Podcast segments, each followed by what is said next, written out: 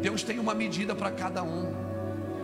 Qual é a medida de Deus? Jesus Cristo é a medida exata da glória de Deus. Jesus Cristo é a medida exata da glória de Deus. Eu não posso trabalhar, fazer o que eu quero. Ah, mas é para Deus, é por isso mesmo. Eu tenho que ouvi-lo, eu tenho que escutar o que o meu Senhor quer. Então eu posso funcionar para Ele. Eu não posso dar achando que Deus quer isso, que Deus quer aquilo. Eu não posso mais militar em causa própria. Tem uma causa do reino. Há uma causa para essa nação, há uma causa que a minha família precisa estar inserida, a minha igreja precisa estar inserida, o que eu faço precisa estar inserido. Uma coisa o Senhor prometeu, disse: Vocês terão aflições no mundo, mas eu venci o mundo.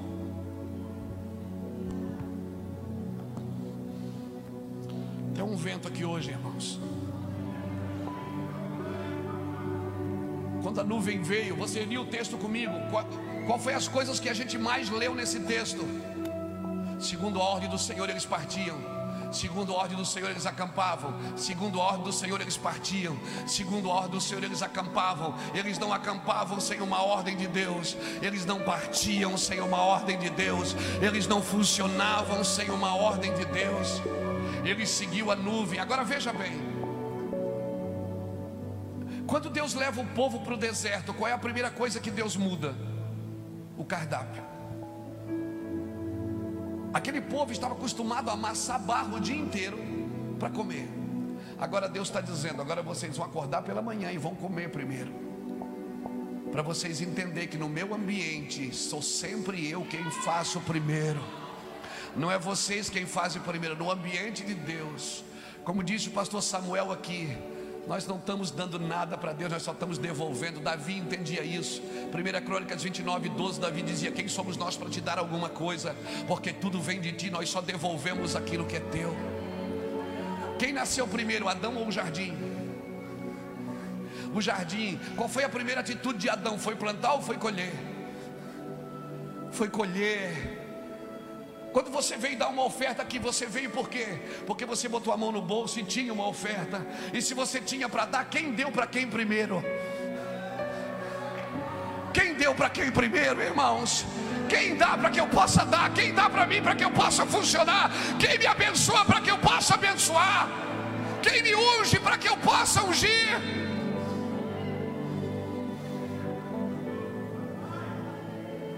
Escute, quando Adão caiu, Aí Deus falou para ele: agora vai lavrar a terra da qual foste tirado, ou seja, agora você vai ter que plantar para colher.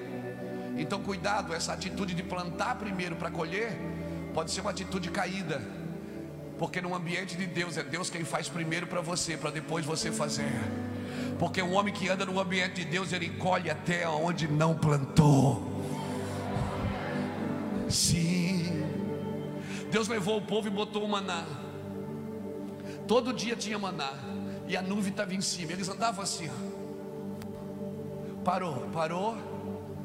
Dava um tempo. É, vamos acampar aqui.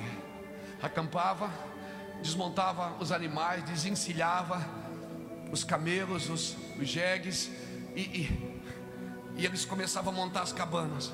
De repente alguém olhava para cima e dizia: Está movendo, desmonta tudo, vamos atrás de novo. Em cima tinha nuvem, embaixo tinha maná. Você escolhe o que, é que você vai seguir. Se você segue a Deus por sua necessidade, você está sempre olhando para baixo, nunca para cima. Agora, se você segue a Deus pelo maná, não significa que a nuvem te acompanha. Mas se você segue a Deus pela nuvem, o maná sempre vai estar lá onde a nuvem parar. Você está me entendendo, querido?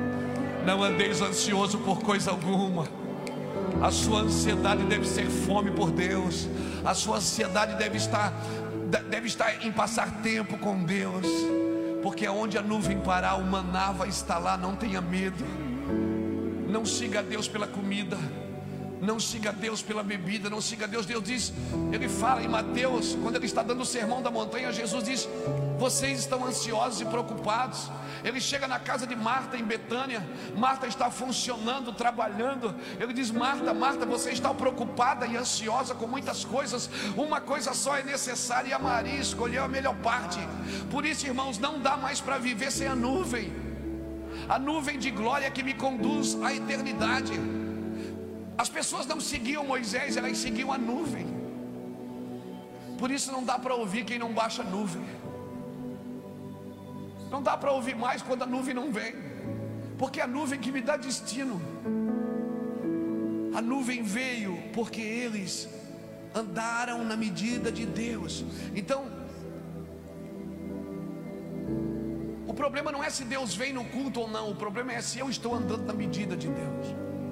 Porque se eu estou andando, não tem como ele não vir, não tem como ele não mudar a minha vida, não tem como ele tocar a minha vida. Daqui a pouco essa reunião vai acabar, mas o culto continua. O culto é diário. O fogo arde continuamente sobre o altar e nunca se apaga, meu querido. Oh, aleluia, louvado, engrandecido é o nome do Senhor. Às vezes a nuvem está parada. Tem pessoas aqui que a nuvem parou na vida dela. Ela pensa que é o fim. Não, é só a nuvem só está parada. E por que, que a nuvem para? A nuvem para porque Deus está te dando oportunidade de ser gente. Porque seguir a nuvem é bom, é a melhor parte do ministério. É você seguir a glória. Meu Deus, amanhã eu estou pregando em Brasília, de noite. Terça de manhã em Brasília. Quarta eu já estou em Campinas. Então, pastor Samuel, seguir a nuvem é uma peça. Essa é a parte boa. A parte boa é seguir a nuvem, está nos cultos. Meu Deus, que unção, que coisa maravilhosa. Mas quando a nuvem para, você pronto, acabou, acabou meu ministério. Não estou sentindo a unção. Não, a nuvem parava. Quando a nuvem parava, eles tinham que ser gente, eles tinham que ser marido, eles tinham que ser, elas tinham que ser esposa, eles tinham que ser pai, porque agora ele ia montar uma cabana, ele ia preparar a comida o maná e ele ia esperar para colher o maná. Então, quando a nuvem para, é Deus te dando oportunidade de ser gente. Cutuca alguém que está do seu lado aí e diga: não é pecado ser gente. Pecado é tentar ser um Deus diante das pessoas. Nós somos gente. Há um só mediador entre Deus e os homens, Jesus Cristo, homem.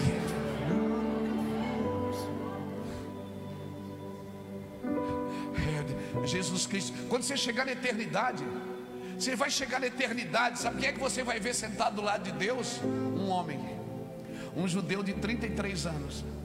E você, veja bem, eu não estou fazendo uma apologia contra os estudos, mas você não vai ver um diploma na mão dele, você vai ver uma cicatriz.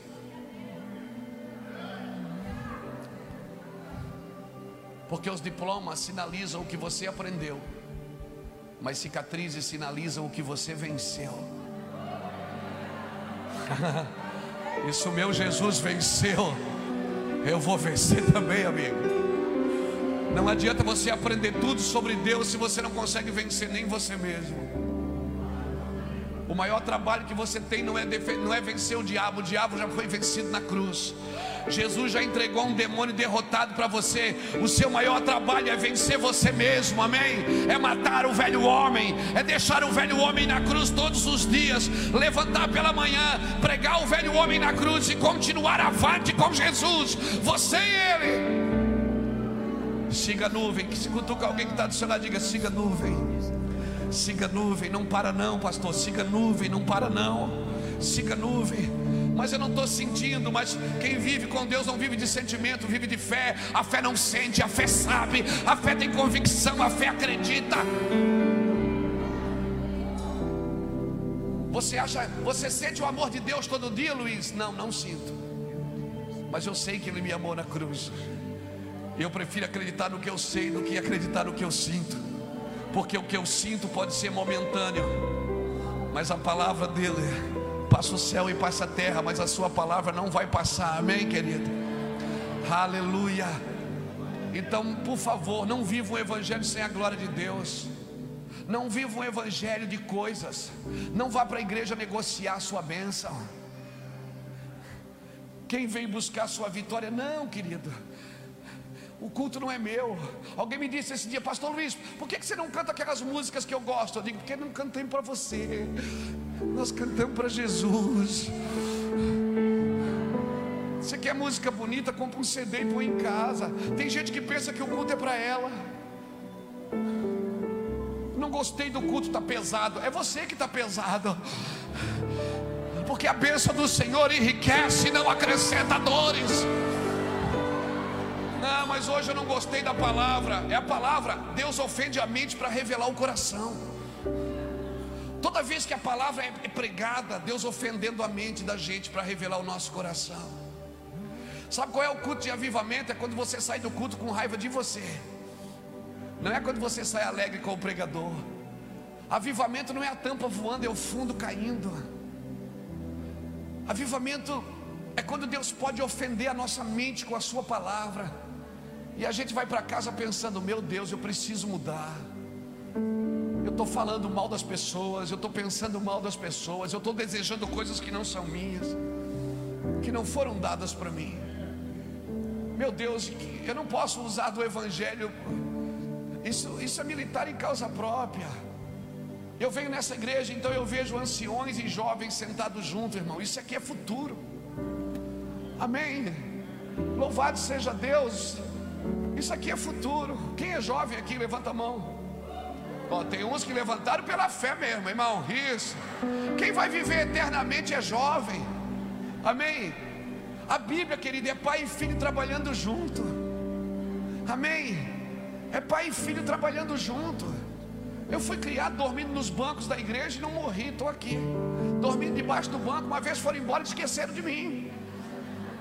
Já esqueceram da gente debaixo do banco da igreja. Deixa eu dizer para os mais jovens: Deus não vai levantar vocês sem primeiro curar a gente. Pega isso no seu espírito porque é profético. Quando Deus me falou isso, eu chorei por três dias. Quando nós fomos, quando ele foi, essa mulher veio. Aquela geração ele vai até ela, porque ela tem pai que intercede por ela. Mas essa geração já gastou tudo que tinha e já padeceu na mão de muitos.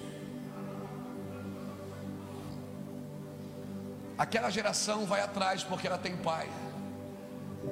Aquela geração não vai precisar de muitas coisas porque o pai intercede. O pai foi atrás de Jesus por ela.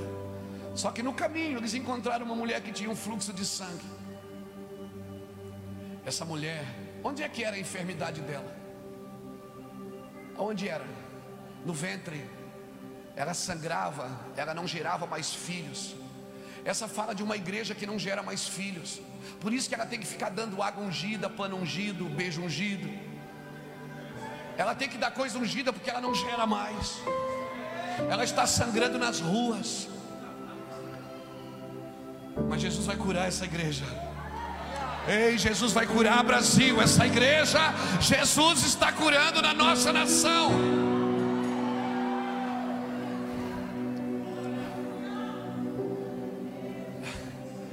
Quando ela, quando ela passou, o que é que ela falou? Ela disse assim: assim tão somente tocá-lo.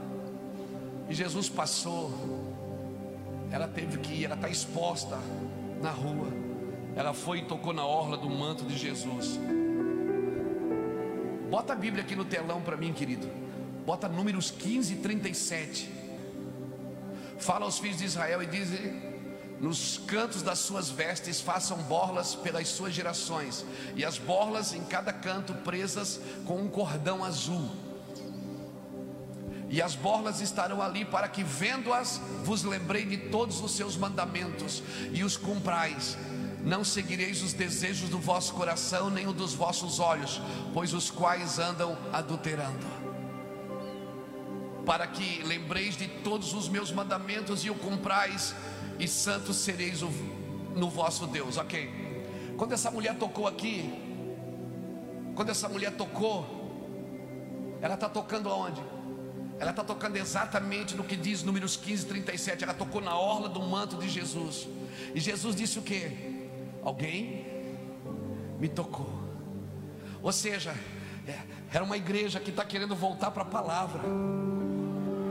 É uma igreja que quer voltar para o mandamento. Ela não quer mais adulterar, ela não quer mais fazer coisas. Irmãos, escute, nas nossas teologias hoje, tem mais de Platão do que de Abraão, tem mais autoajuda do que ajuda do alto, tem mais frases de efeito do que profecias.